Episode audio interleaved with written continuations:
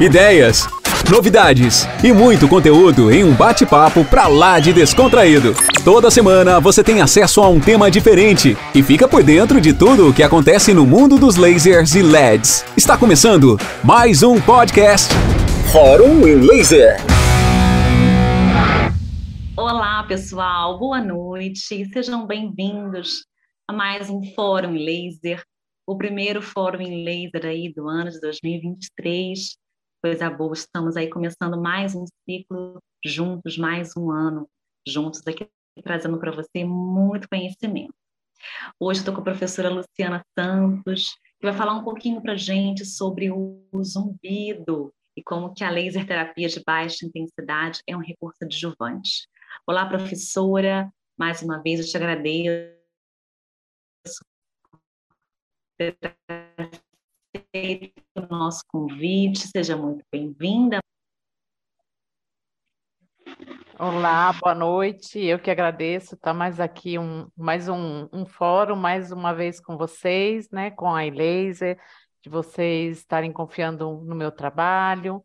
E é com grande prazer que eu estou aqui hoje para trazer um pouquinho, né, da fotobiomodulação no zumbido para ver o quanto que é importante nas diversas áreas da atuação da área da fonoaudiologia.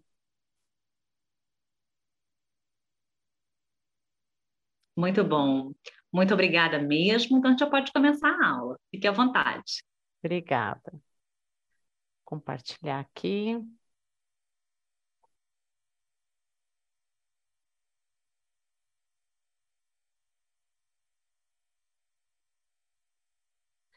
Boa noite, né? Quero dar bem-vindo e que sejam é, compartilhar né, desse tema que é a fotobiomodulação no zumbido. É, acredito que na área de audiologia, de zumbido, é tudo muito novo né, na área da fotobiomodulação e eu venho trazer um pouquinho né, desse mundo para vocês, para estar tá conhecendo como que é a ação do laser na, na área do zumbido.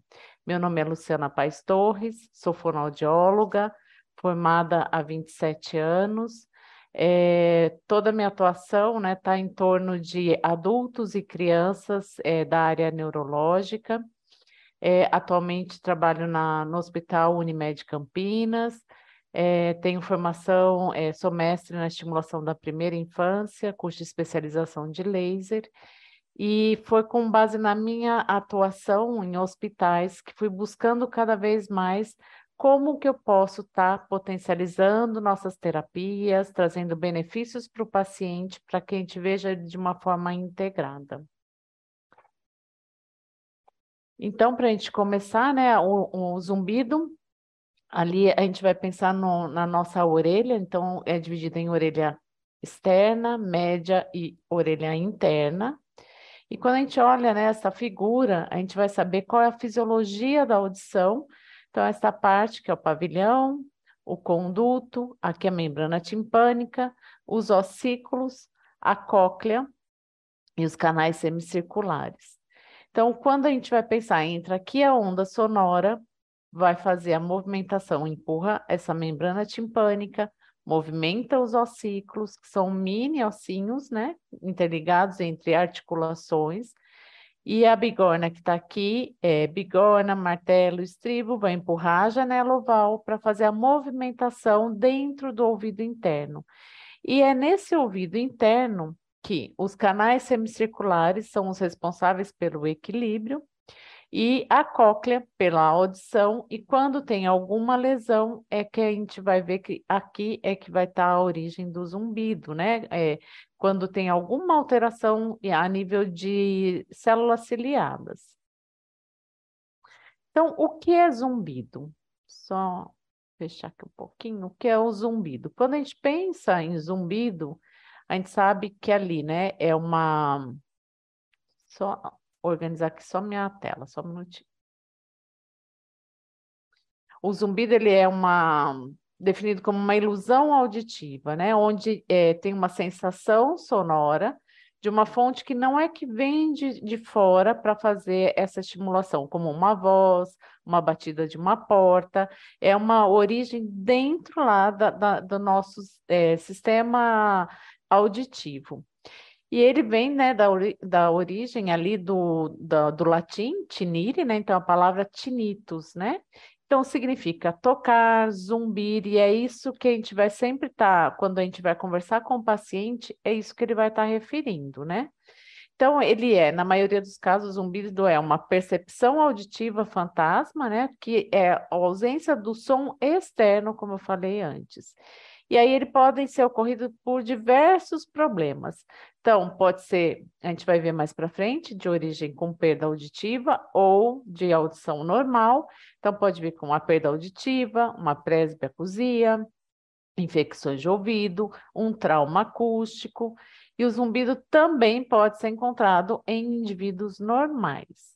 E aí, quando a gente vai sempre olhar o zumbido, nós temos o zumbido, ele é um sintoma. Então, a gente tem que ver qual é a causa desse zumbido. A gente não adianta é, pensar somente como que eu vou fazer para minimizar o zumbido, não pensar nele como é, algo de. A, o zumbido é a doença. Então, a gente sempre tem que estar tá ligado é, em origem, em causa, o que, que eu tenho que trabalhar mais para eu conseguir é, potencializar a minha terapia e minimizar esse zumbido. Então, é uma percepção consciente de um ruído tonal, né? Que, é, que não há uma fonte externa. Então, quando a gente vai vendo, né, tudo a partir do zumbido, é tudo a nível interno da pessoa que vai fazer esse som e que incomoda muito essa pessoa. Então, é, muitas vezes leva a não dormir bem, leva a ter uma depressão, é, a problemas sociais. Então, é algo muito importante a gente estar tá, é, gerenciando e minimizando. Quando a gente vai ver os históricos né, do, do zumbido, as publicações, as referências, a gente vai pegar aqui no, é, o zumbido a nível de Brasil. A primeira publicação nacional né, foi feita em 1936 pela Revista Brasileira de Otorrino. Então, olha quanto tempo que tem os estudos e as publicações. Então, como eu falei, né, o zumbido é um sintoma e não como a doença específica. Então, o que, que a gente vai ver? Qual é a causa? Então, quando a gente tem uma febre, uma dor, é, a gente vai tomar um antitérmico, um analgésico, ele vai melhorar o quê? O sintoma. Se a gente não for lá e curar, é, trabalhar na causa, ele vai voltar a ter febre, vai voltar a ter dor. Então, o zumbido é a mesma coisa. Não adianta eu ir lá e só pensar em trabalhar o zumbido se eu não trabalhei a causa. Por isso que é tão importante quando a gente vai pensar com a fotobiomodulação no zumbido, é eu saber que é, o, o, laser, né, a gente vai fazer o estímulo pensando como eu posso estar tá minimizando a causa, como eu posso estar potencializando, vou tra trabalhar uma modulação dessa inflamação, de recuperação de células, e também eu vou entrar com a minha terapia, porque é como em qualquer outra área, como em qualquer outra estimulação que eu faço com o laser, sempre eu tenho que estar com o estímulo de laser e a minha terapia convencional. E é isso que a gente sempre fala, não é quando a gente vai pensar na, na fotobiomodulação, temos que procurar atuar na nossa área de expertise, porque é, ah, eu tenho uma dor no ombro, eu vou trabalhar ali a analgesia. Mas se não for trabalhado o reparo tecidual, aonde está a causa, com exercícios, manipulações, eu vou voltar a ter essa dor. E aí a gente acaba o quê? Banalizando uma ferramenta de trabalho que é tão importante. É, pode ocorrer o zumbido em qualquer idade, inclusive em crianças, mas é que a gente vê que é mais frequente na terceira idade. E olha a quantidade né, de indivíduos que tem no Brasil, de 25 a 28 milhões. E o que nós vamos vendo é que hoje, após a, a Covid, é, o zumbido vem acometendo muito mais pessoas e tem nos procurado muito pós sequela de Covid apresentando o zumbido. Então, aí nós temos que trabalhar é, sempre vendo o que, que esse, essa Covid trouxe de sequela, aonde que ele foi atuar no nosso organismo. Então, é, o que a gente vê sempre é qualquer terapia de zumbido, não existe uma verdade absoluta e não existe aquela terapia, olha, quando tem zumbido, vamos fazer isso, isso, isso, porque tem a individualidade, a característica daquele paciente e daquela doença que causou esse zumbido. Qual foi a causa? De acordo com a Associação Americana de Zumbido, a ATA, cerca de 20 é, por cento da, da população convive com o zumbido. E em idoso acima de 70 anos, a incidência ainda é maior, 25%. E aí, o que, que nós temos que procurar? Como vamos minimizar esse zumbido? E quais são as estratégias que a gente vai ajudar para esse paciente muitas vezes conviver, né? E o, o zumbido, nós vamos ver que é, nossos pacientes muitas vezes apresentam é, oscilações, então tem dias que está muito forte, tem dia que está menos, é, tem dia que ele quase não escuta esse zumbido. O que acontece para ter tantas oscilações desse zumbido? Então, o zumbido, o que, que ele é, vai nos chamar a atenção? Que ele parece um chiado, alguns casos, ah, eu tenho um, um, chiado, como se fosse um ruído branco, né? Ah, eu escuto um apito, outros, uma, uma cigarra, uma cachoeira, panela de pressão, é, um barulho de coração batendo. Então, cada é, pessoa vai referir de uma maneira, porque escuta de maneiras diferentes. É, outros a gente vai ver cliques ou estalos. E aí é, tem é, aquelas pessoas que só ele consegue ouvir, e quando está relacionado com uma causa, por exemplo, de ATM, é, de apertamento, muitas vezes a gente escuta alguns ruídos junto com o paciente que está com o zumbido. É, alguns pacientes escutam o zumbido somente quando entra em silêncio, por isso que um da, das, dos tratamentos, né, que a gente faz um mascaramento desse, desse zumbido com algum ruído branco, ou quando prestam muita atenção é, no ouvido, né, no, na orelha, para ver o que está acontecendo. Então, só quando eles estão muito concentrados, aí percebem que tem aquele zumbido. Outros ouvem o dia todo e é aquilo que eu falei, né, que ouve o dia todo, algumas horas mais alto, algumas horas mais baixo, é, quando está em mais estresse, está mais forte. Então, cada pessoa tem a sua característica individual. Além do zumbido, como eu falei, que cada pessoa vai lidar de uma maneira diferente com o zumbido. Então, veio esse estudo, que é o zumbido e transtorno do zumbido. Por quê? Ele mostra que o zumbido, ele vem associado e vem trazendo uma série de, de transtorno para esse indivíduo, para esse paciente. Então, vai trazendo o quê? Quando o zumbido está associado a um sofrimento emocional, a uma disfunção cognitiva, alterações comportamentais, incapacidade funcional, isolamento social. E aí, hoje, a gente está chamando o quê? De transtorno do zumbido. É, ainda, né, mesmo que a gente vai vendo que o zumbido é tão antigo, poucas pessoas sabem trabalhar com o zumbido como deve se fazer. E é, a gente sempre vai vendo o quê? Como nós vamos ca categorizar esse zumbido, né? É só a nível periférico e central? Não, a gente vai ter que levar muito mais as considerações de tudo que está envolvido naquele caso, para sabermos como a gente vai categorizar, como a gente vai encontrar causa, o que está gerando, o que está dando o, é, chamamos às vezes os gatilhos, né, para ter o zumbido, para aumentar o zumbido.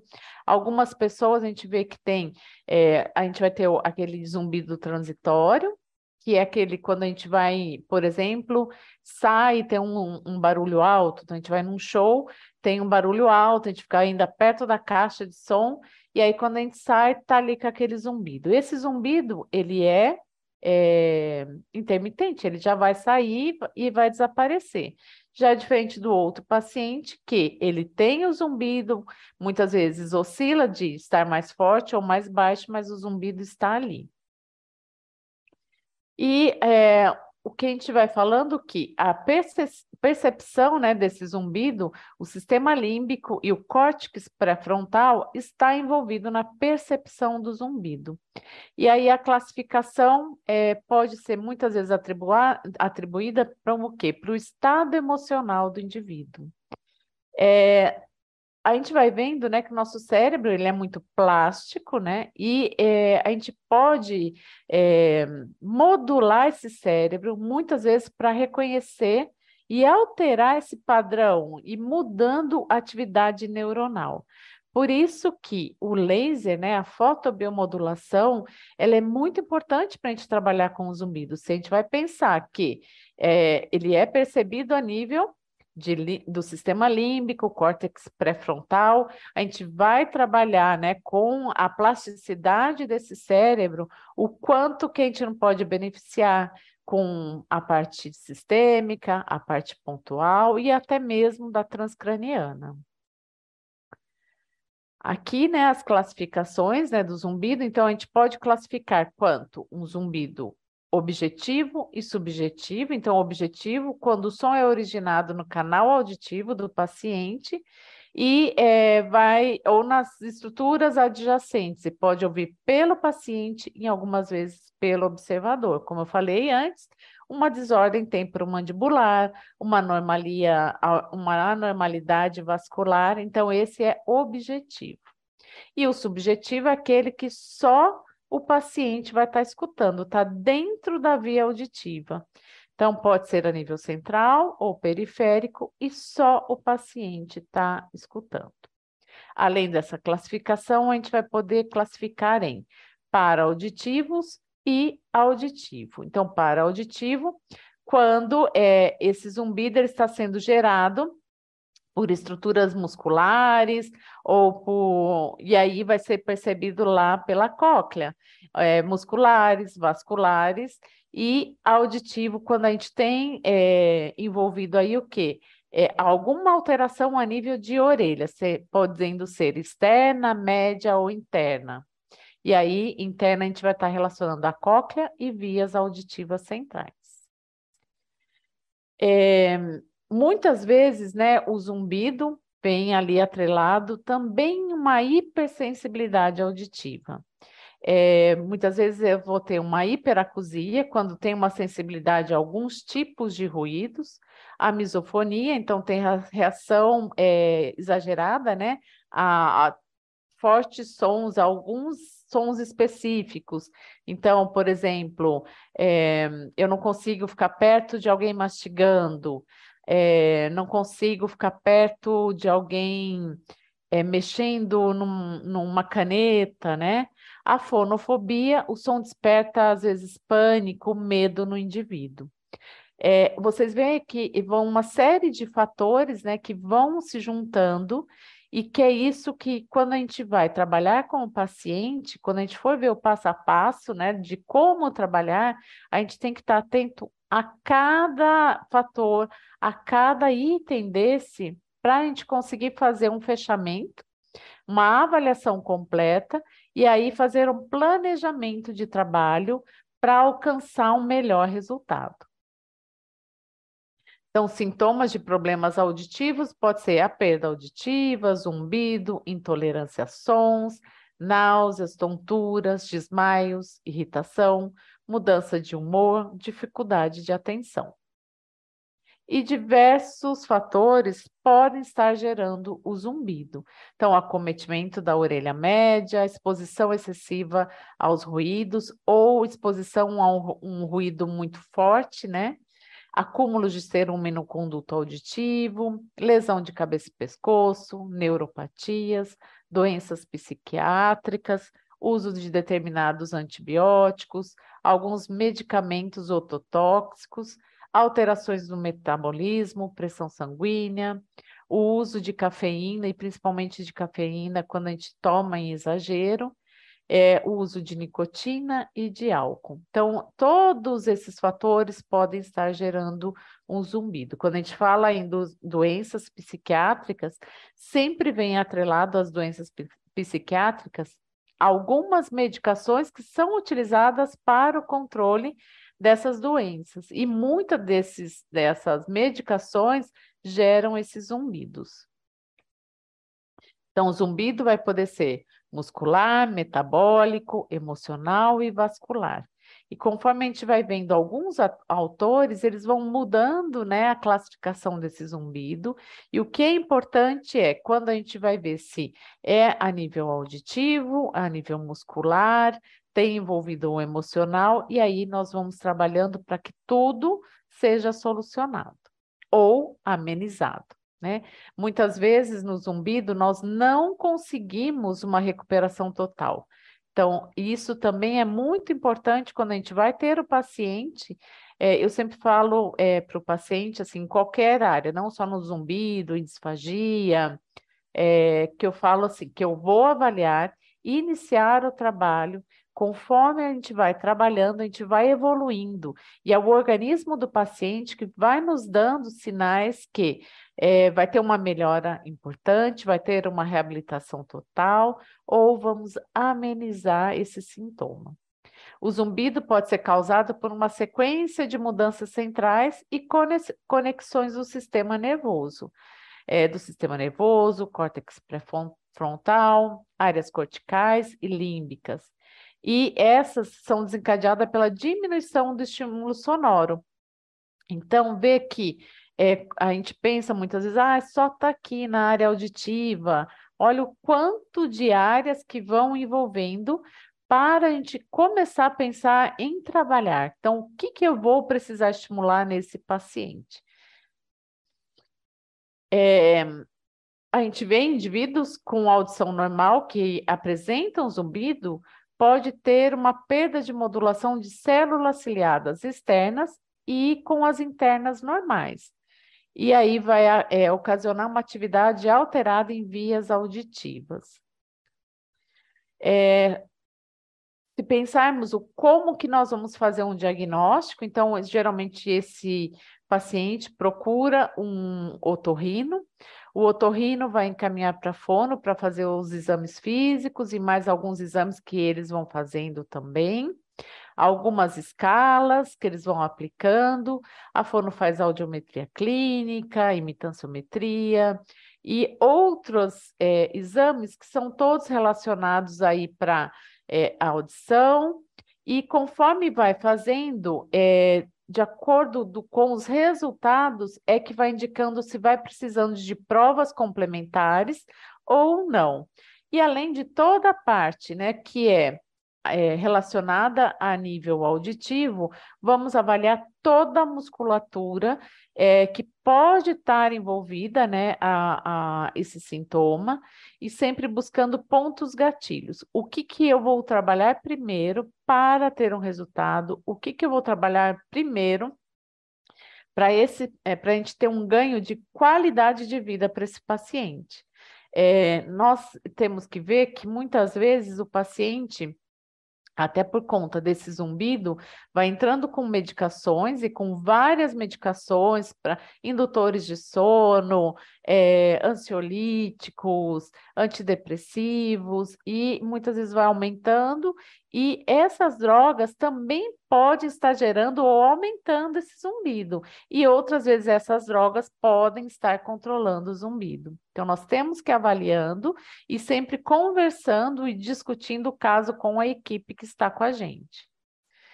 Essa é uma das, das escalas e questionários. Então, a escala visual analógica, sempre que a gente vai trabalhar com o paciente com zumbido, então a gente aplica essa escala para ver o nível né, de, de incômodo que está esse zumbido, até mesmo para quando a gente vai pensar no paciente, quando entrou para na, na avaliação, quando está em terapia do primeiro dia de terapia para o segundo, a evolução que vai tendo, e para a gente estar tá vendo sempre o quê? É, como que está respondendo esse paciente, porque também, quando a gente aplica essa escala visual analógica, é o meio da gente fazer o paciente é, parar, pôr atenção no zumbido, ter a percepção real e aí dar uma nota, né, de 0 a 10, quanto que está incomodando esse zumbido. Ah, esse zumbido está incomodando 10. E aí começamos na terapia e que se porventura não desaparecer esse zumbido, sempre a gente vai aplicando a escala visual analógica, o paciente vai ter uma referência. Então, eu atendo um paciente que quando a gente começou estava numa intensidade de 9. E hoje está aí, tem dias que está 2, tem dia que está 3, mesmo que, vamos dizer, que não chegue a desaparecer totalmente, o com nível 2, nível, nível 3, é, ele já conseguiu desmamar de várias medicações, já consegue ter um sono, já consegue ter qualidade de vida, não está mais limitando o paciente. Então, é isso que ele vai sempre comparar. Nossa, quando a gente começou a terapia, estava 10, lembra? Lembro, estava 10. Hoje, nossa, está muito melhor. Só quando eu paro no ambiente fechado, quieto, e que eu ponho atenção, aí eu vejo, está 2, está 3. E isso que é, é importante para o paciente. Quanto que amenizou e quanto que no, me trouxe de qualidade e funcionalidade. Um outro questionário que é utilizado pela equipe é o, o THI, que o que, que ele vai medir? O impacto do zumbido na qualidade de vida. Então, são uma série de perguntas que todos vão vendo o quê? Qual o impacto do zumbido para o paciente? É, incomoda muito você? Tem dificuldade de dormir à noite por causa do zumbido? É, você sente que não pode livrar-se desse zumbido? Então, quando a gente vai fazendo as perguntas, vai ter o grau dessa escala que a gente vai aplicar e o que, que a gente vai trabalhar para melhorar essa qualidade de vida. E a gente, a cada tempo, vai aplicando essa escala, esse questionário, para ver é, o nível que estava antes, o nível que estava depois e quanto de funcionalidade ele ficou.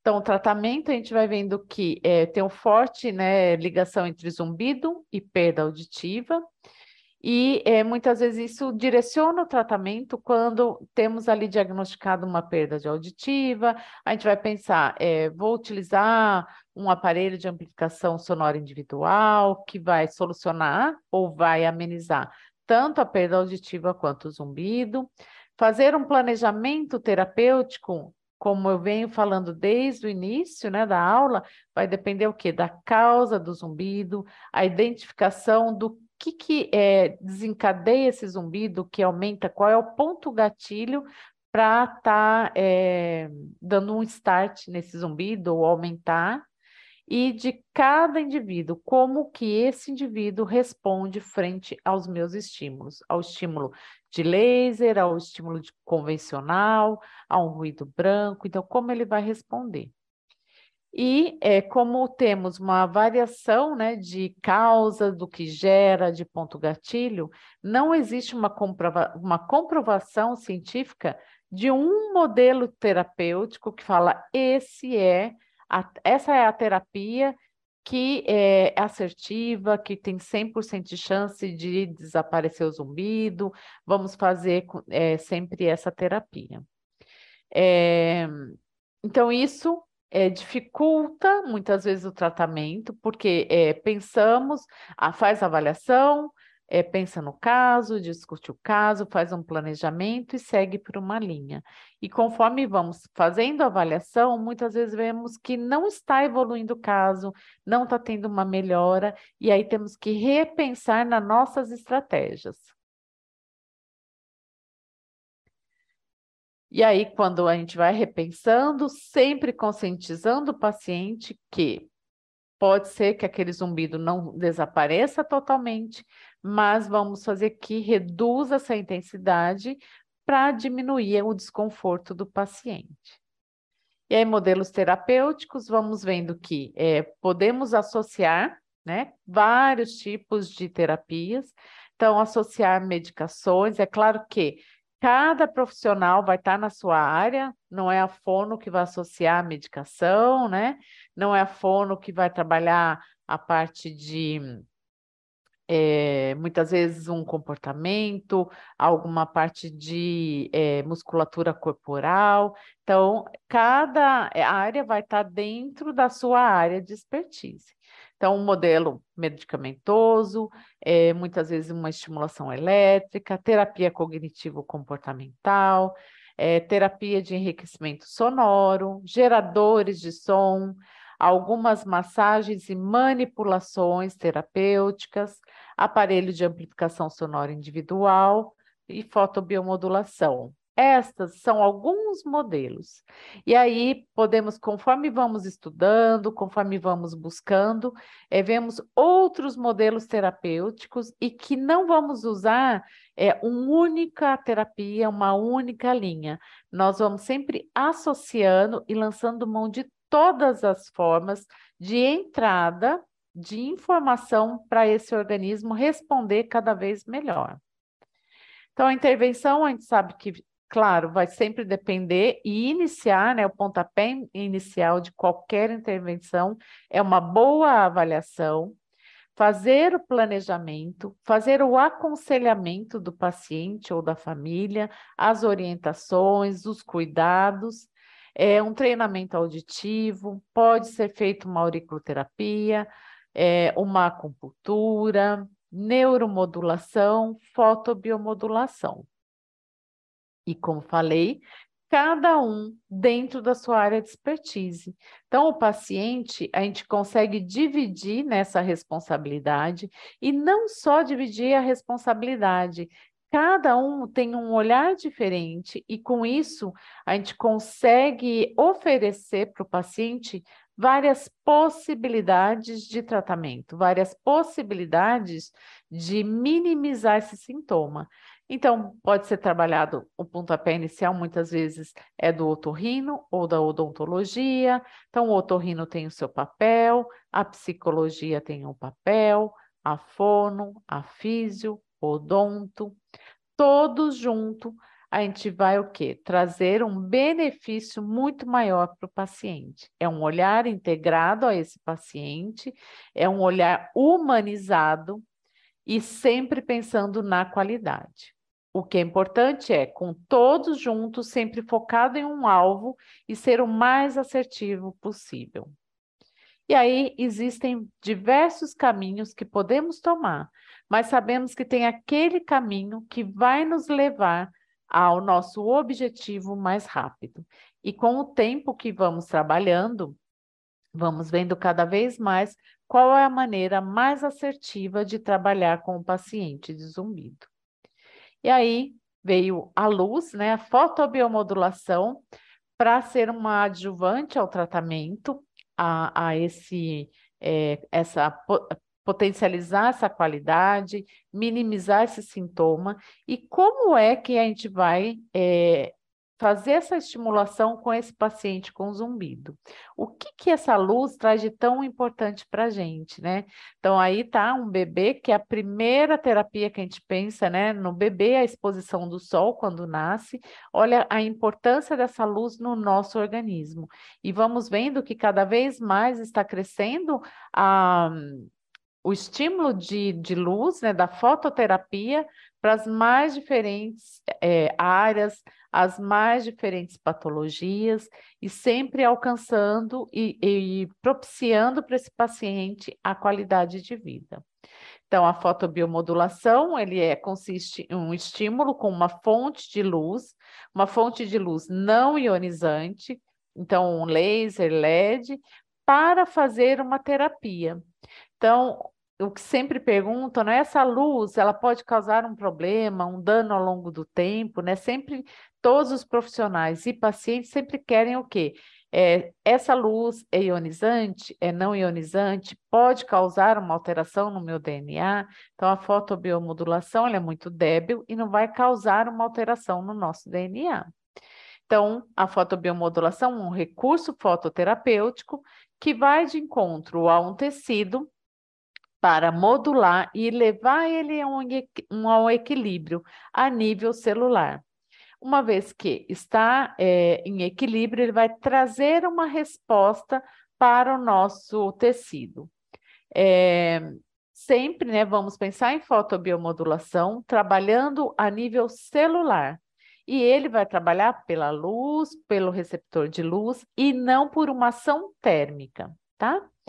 Quando pensamos em fotobiomodulação, a gente vai pensar na classificação quanto à potência. Então, a alta potência vai ser os lasers cirúrgicos, que fazem uma ablação, e a de baixa potência é o nosso laser terapêutico, que vai ali, trabalha a nível celular, para a potencialização dessa célula e a adequação dessa célula. E aí, pensando nas características da luz, vamos colocar aí o LED e o laser. Então, LED e laser, quando a gente põe num prisma, vai entrar uma cor e sair a mesma cor. Qual é a diferença entre um e outro? O LED vai entrar, por exemplo, um vermelho e vai sair uma faixa de vermelho. Então, do alaranjado até o vermelho escuro. Então, um, uma faixa de comprimentos de onda. E o laser vai entrar um vermelho e sair o mesmo vermelho, um único comprimento de onda. Então, entra um laser vermelho, 660 nanômetros, e sai um laser vermelho, 660 nanômetros. E quando vamos analisar aqui as ondas, o LED eles se entrelaçam e com isso vai ter uma entrega diferente, vai ser divergente, espalha essa luz. O laser vai ser coerente, todas as ondas caminhando na mesma frequência, em paralelo. E aí, quando vamos ver a entrega dessa luz, é uma luz, todas as luzes paralelo ao mesmo é, ponto. Então, ele é colimado.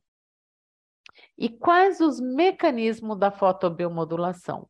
Melhora o funcionamento celular, modulação da inflamação, melhora no tecido, a nutrição do tecido, proliferação celular, inibição da apoptose celular, então da morte acelerada da célula, e migração celular. Os efeitos, então, quando vamos pensar né, em uma fotobiomodulação, nós vamos pensar o quê? O que, que a fotobiomodulação, o que, que esse recurso vai trazer para o organismo ou para esse tecido. Então, ele tem um efeito analgésico, modulação de inflamação, modulador de edema, reparação de tecidos, melhora desempenho músculo, é, esquelético, recuperação de lesões, seja ela muscular, é, lesões articulares e ósseas. E qual é o mecanismo de ação da fotobiomodulação? Melhora funcionamento celular, melhora a nutrição do tecido, inibe a apoptose, modula a inflamação, proliferação celular e migração celular. Os efeitos ele vai ser em tecido conjuntivo, epitelial, tecido muscular, tecido nervoso.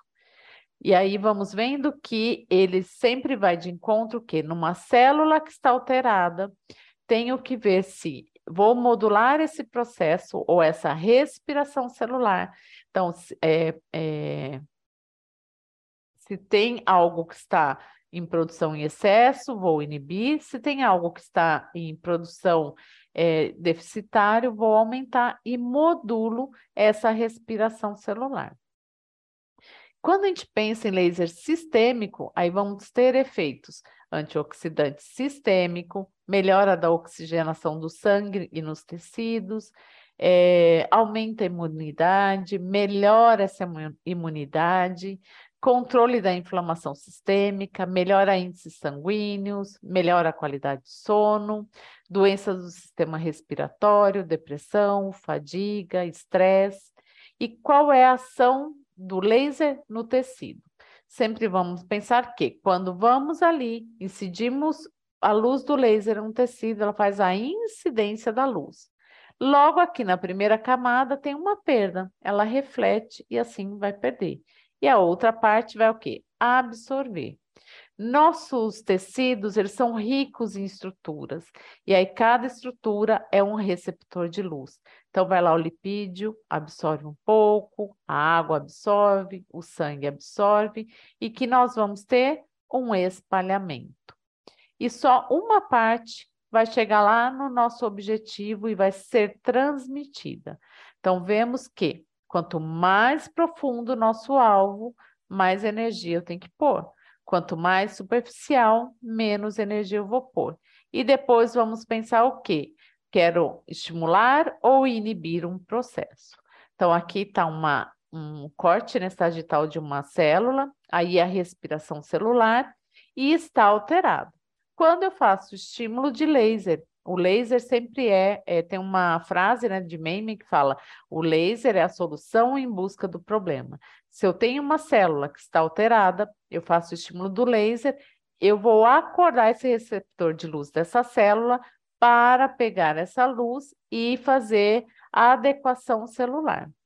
Então, aqui, uma célula alterada, com pouco óxido nítrico, pouco ATP, que é energia, e muito radicais livres. Por exemplo, numa célula inflamada, que vai ter os, a produção excessiva de radicais livres para combater uma inflamação. E aí, faço estímulo de laser, o que, que vai acontecer? O cromóforo, né, que é o receptor de luz que está lá dentro dessa célula, vai e recebe essa luz e leva informação lá para dentro da célula. Os elétrons que estão ali em repouso, dormindo, começam a se agitar e começa a ver tudo que está alterado nessa célula. Então, começa a bombar bombas de óxido nítrico. Com isso, aumenta a vasodilatação, aumenta a dilatação, aumenta a oxigenação nesse tecido. Vai ver que tem pouco energia, que é o ATP, começa a bombar bombas de ATP e ele observa que os, as reações é, é, reativas né, de oxigênio, é, os ROS, que são os radicais livres, é, começa a ficar em excesso para combater a invasão dessa célula e a agressão. E aí, quando eu acordo com um laser, esses elétrons, eles começam a ver o quê? Tem muito radicais livres. Vamos produzir a superóxido de dismutase vai lá, produz a SOD, elimina os radicais livres que estão em excesso, e aí vai entrar energia adequada e radicais livres em equilíbrio. Com isso, eu tenho o quê? Diminuição do meu dos meus estresses oxidativos. Vai terminar essa respiração celular e vai mandar uma informação mais adequada para esse meu organismo. Então, quando a gente vai pensando né, no, nos benefícios da fotobiomodulação, vamos vendo que busca a homeostase celular, a manutenção dessa homeostase, e aí também a regeneração sem um efeito colateral. Então, temos sempre que estar atento na potencialização que a gente vai fazer nesse organismo e sempre focando qual é o meu objetivo. Então, a fotobiomodulação, o que a célula, célula, desculpa, irá fazer com a energia absorvida depende muito de características individuais, da genética, é, da, da fisiologia do paciente, é, da dosimetria. E aí, o que, que vai fazer essa célula? qual a necessidade que ela tem. Então, ela começa, pode fazer multiplicação, regeneração, secretar essa informação, sempre buscar o equilíbrio, manter a homeostase celular. Aqui umas contraindicações de ILIB, que é o laser sistêmico. Então, a gente vai ter contraindicações absolutas e relativas. Então, absoluta, patologia sem diagnóstico, porque muitas vezes vão fazer o laser sistêmico e aí o paciente tem um tumor hematopoético, um tumor que está ali ativo, e a gente não vai fazer o estímulo em cima do tumor. Então, dos, um dos motivos. Outro motivo que a gente não faz em patologia sem diagnóstico, porque o paciente geralmente está lá em pesquisa para ver o diagnóstico. E é, entrando com o laser, muitas vezes mascaramos, porque o laser vai estar tá fazendo é, equilíbrio nos índices sanguíneos. É, AVC hemorrágico.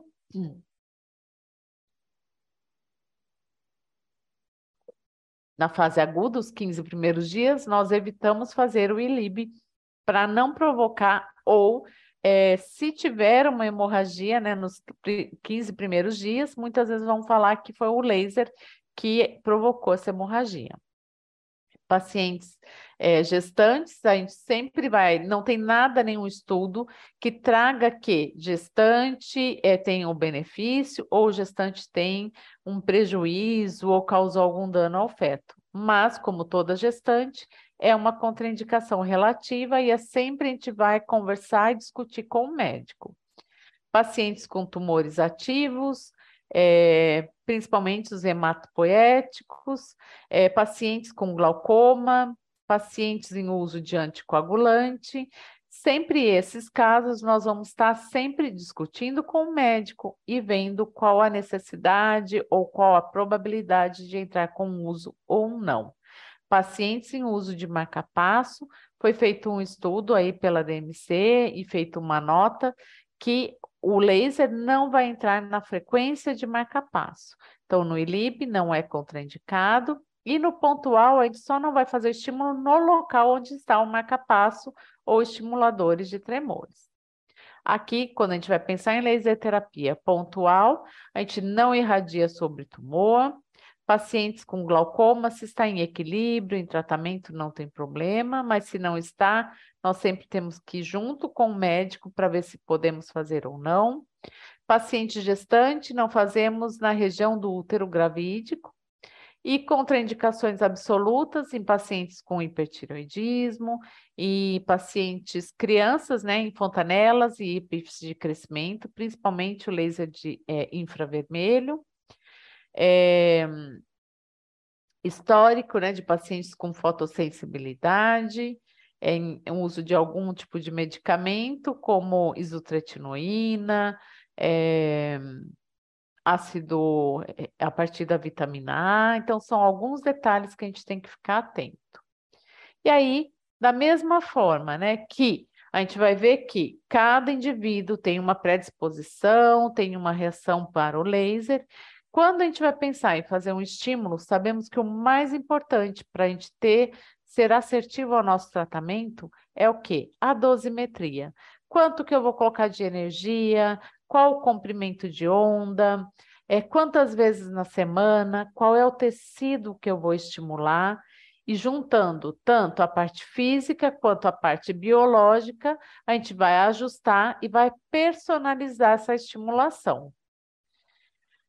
Então, os efeitos terapêuticos vai depender da dosimetria, da parte física, junto com todos os dados biológicos do paciente para fazer esse ajuste, e aí vamos poder, com energia baixa, estimular um processo, e uma energia alta, inibir um processo.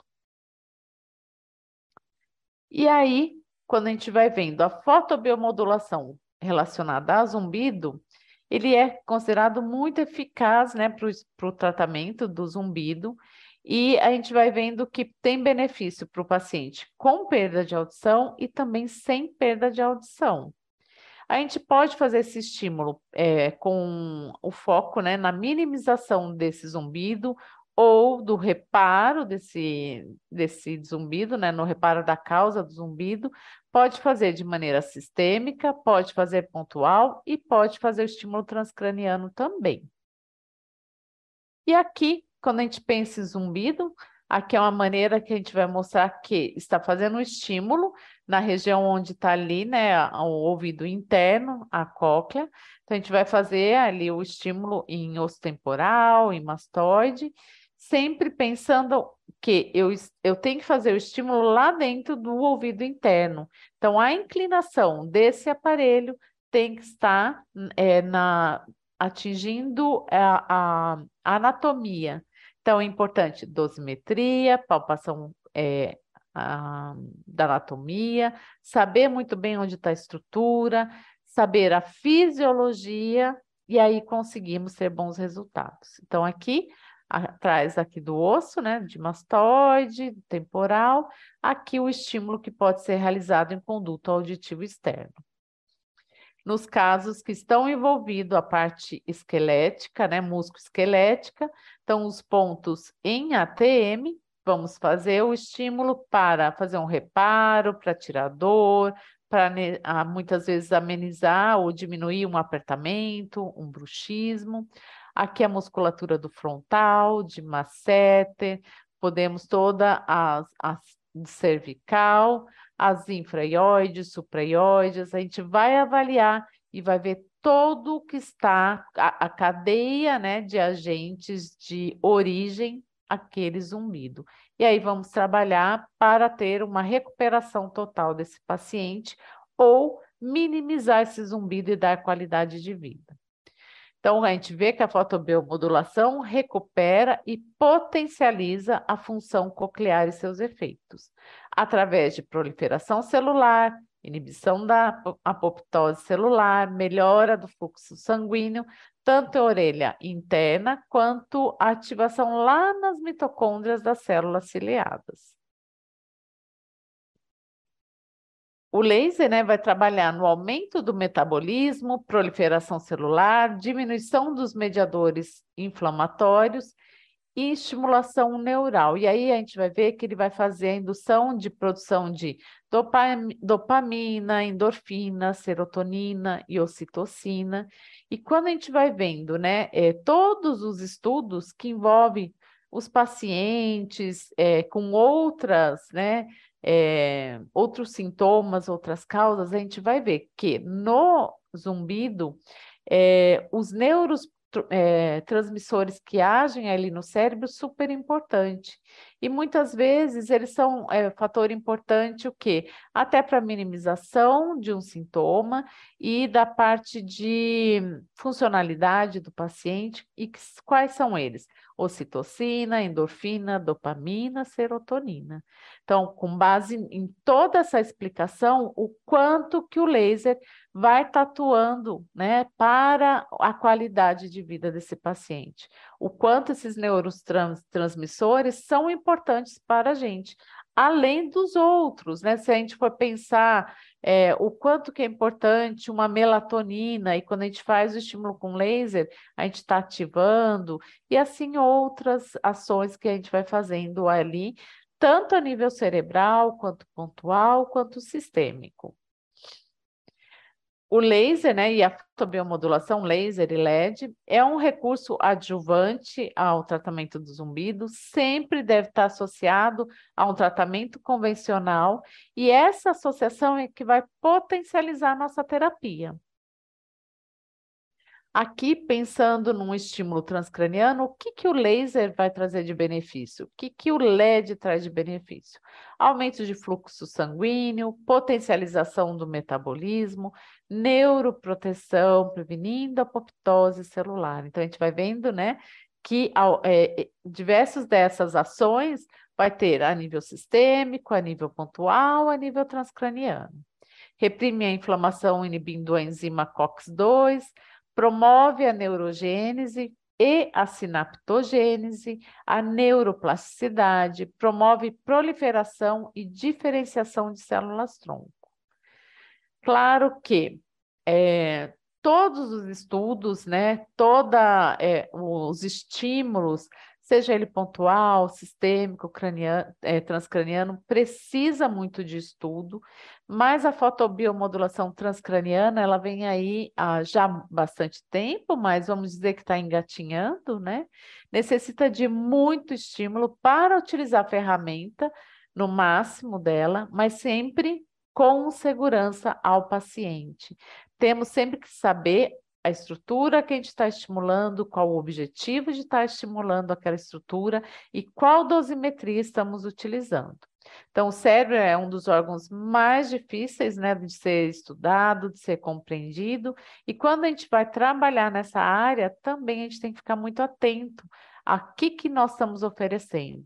É, sempre a gente ouve falar que nós temos que ser gentil com o nosso corpo, porque o laser também, quando a gente vai utilizar é, o menos, né, é mais. Então, a gente às vezes faz um estímulo, pouco estímulo, uma dose é, até que pequena, e tem um resultado muito importante para o paciente e de grande impacto. Então, aqui trago alguns estudos né, de zumbido, esse aqui é um estudo de laser de baixa potência no tratamento do, do zumbido, do tinnitus, né? É um, um estudo duplo cego, com estímulo com laser é, do infravermelho, 830 nanômetros, realizado no meato acústico externo. Esse laser tinha uma potência de 50 miliwatts, então uma potência baixa, e era realizado 10 minutos por sessão. E aí foi feita a avaliação, por correspondência psicoacústica de volume e, e tom do zumbido, a escala visual analógica, a TDAH, e outra escala que também é de qualidade de vida, que é TCSQ, e alguns questionários psicossociais. E aí, o que foi visto né, após esse estudo, após o tratamento? Que 18% dessa amostra, de 49 pacientes, tiveram uma melhora subjetiva, né? E aí deu muita diferença do grupo tratado para o grupo placebo. Esse daqui é um estudo de zumbido, né, de tinnitus, sendo realizado o estímulo é, a nível transmeatal. Foram realizados em 38 pacientes durante seis meses, com laser infravermelho, numa potência de 40 miliwatts. É, foi feito estímulo no meato acústico externo por nove minutos, uma vez na semana e foram feitas 10 sessões.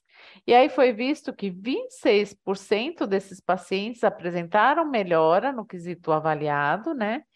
E duração de um volume grau incômodo foi bem mais baixo. Então, o que amenizou 55% melhoram uma melhora do, do volume e do incômodo desse zumbido.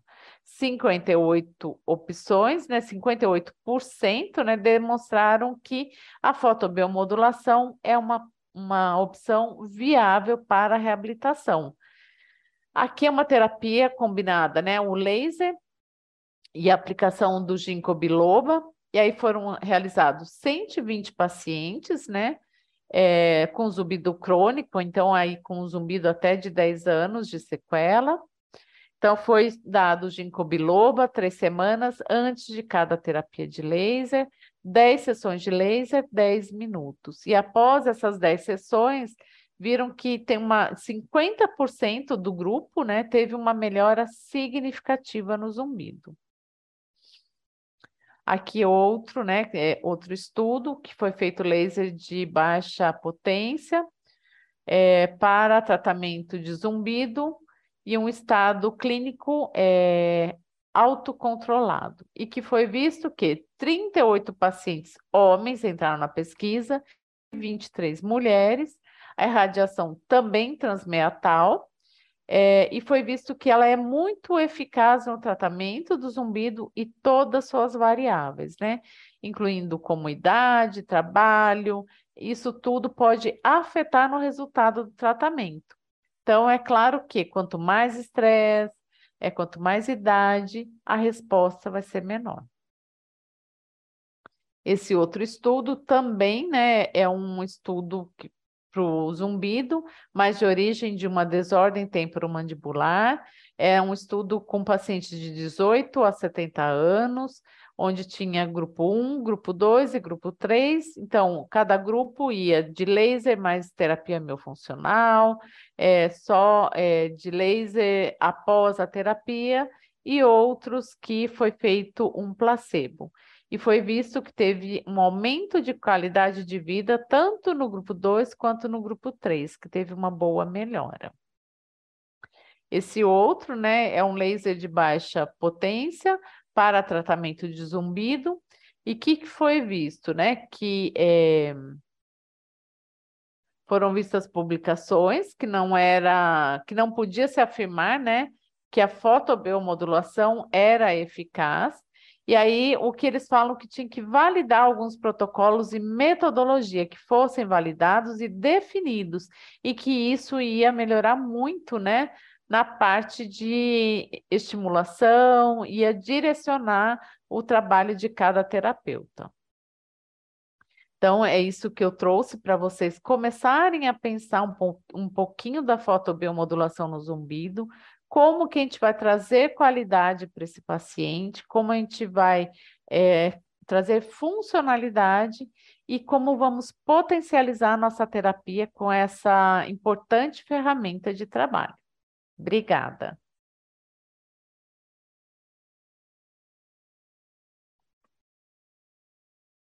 Muito bom, Luciana, foi ótimo. Palestra muito boa, né? Muito completa. Você falou aí é, laser sistêmico, laser tópico. Foi muito bom, muito proveitosa a palestra. Eu, assim, quis trazer todo o, o, o visual, porque muitas vezes é, o aluno acha, né, ou pensa, ah, vou ali, só vou aplicar o pontual. E todo, é, quando a gente vai trabalhar, né, com a fotobiomodulação, nós temos que trabalhar, cercar esse paciente, todas as áreas, para conseguir potencializar o resultado nesse paciente. Com certeza. Você comentou também da laser terapia transcraniana, né? muito bom também saber. Eu, na verdade, também não sabia que a gente poderia também aplicar para esse caso. Então, quantas possibilidades aí que existem, né? Como é bom a gente se informar, a gente saber corretamente. Existem diversas formas aí para a gente aplicar e que, consequentemente, né, melhoram cada vez mais a efetividade, né, da, do tratamento todo, né? Sim. E aí, assim, a, quando a gente fala né, de transcraniano, a gente vai vendo que é uma tecnologia, uma, um, um meio né, de estimulação que já está sendo muito estudado, já tem vários é, artigos, livros, mas aqui a gente ainda tem que estar sempre acertando qual a dose que vamos utilizar, porque todos os artigos que a gente vai vendo são com aparelhos é, de fora. E aí, é, o que é super importante a gente saber uma dosimetria segura, que não traga risco para o paciente. Então, é, não é qualquer terapeuta que vai chegar e vai fazer esse estímulo transcraniano, tem que estar tá bem estudado, né?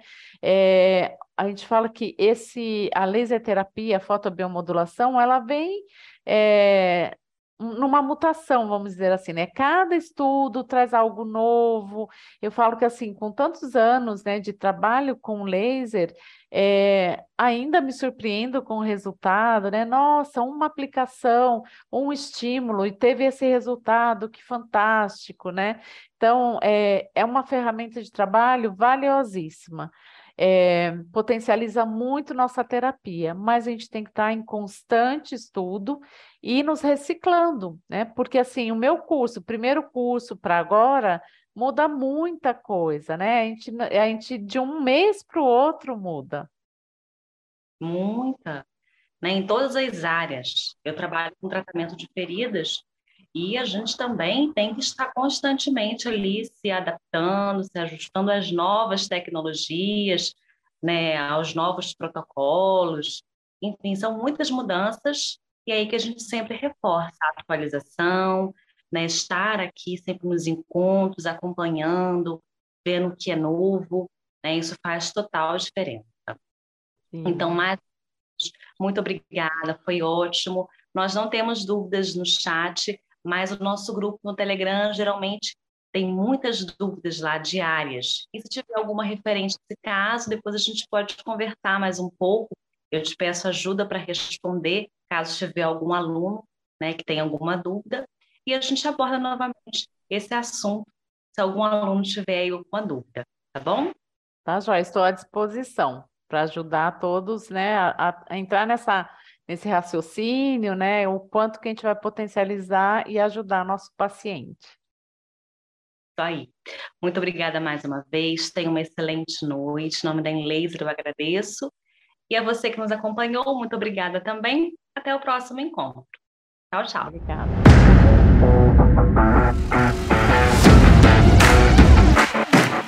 A InLaser apresentou mais um podcast Fórum InLaser. Um conteúdo exclusivo para você que é nosso aluno. Obrigado por nos ouvir. Até o próximo!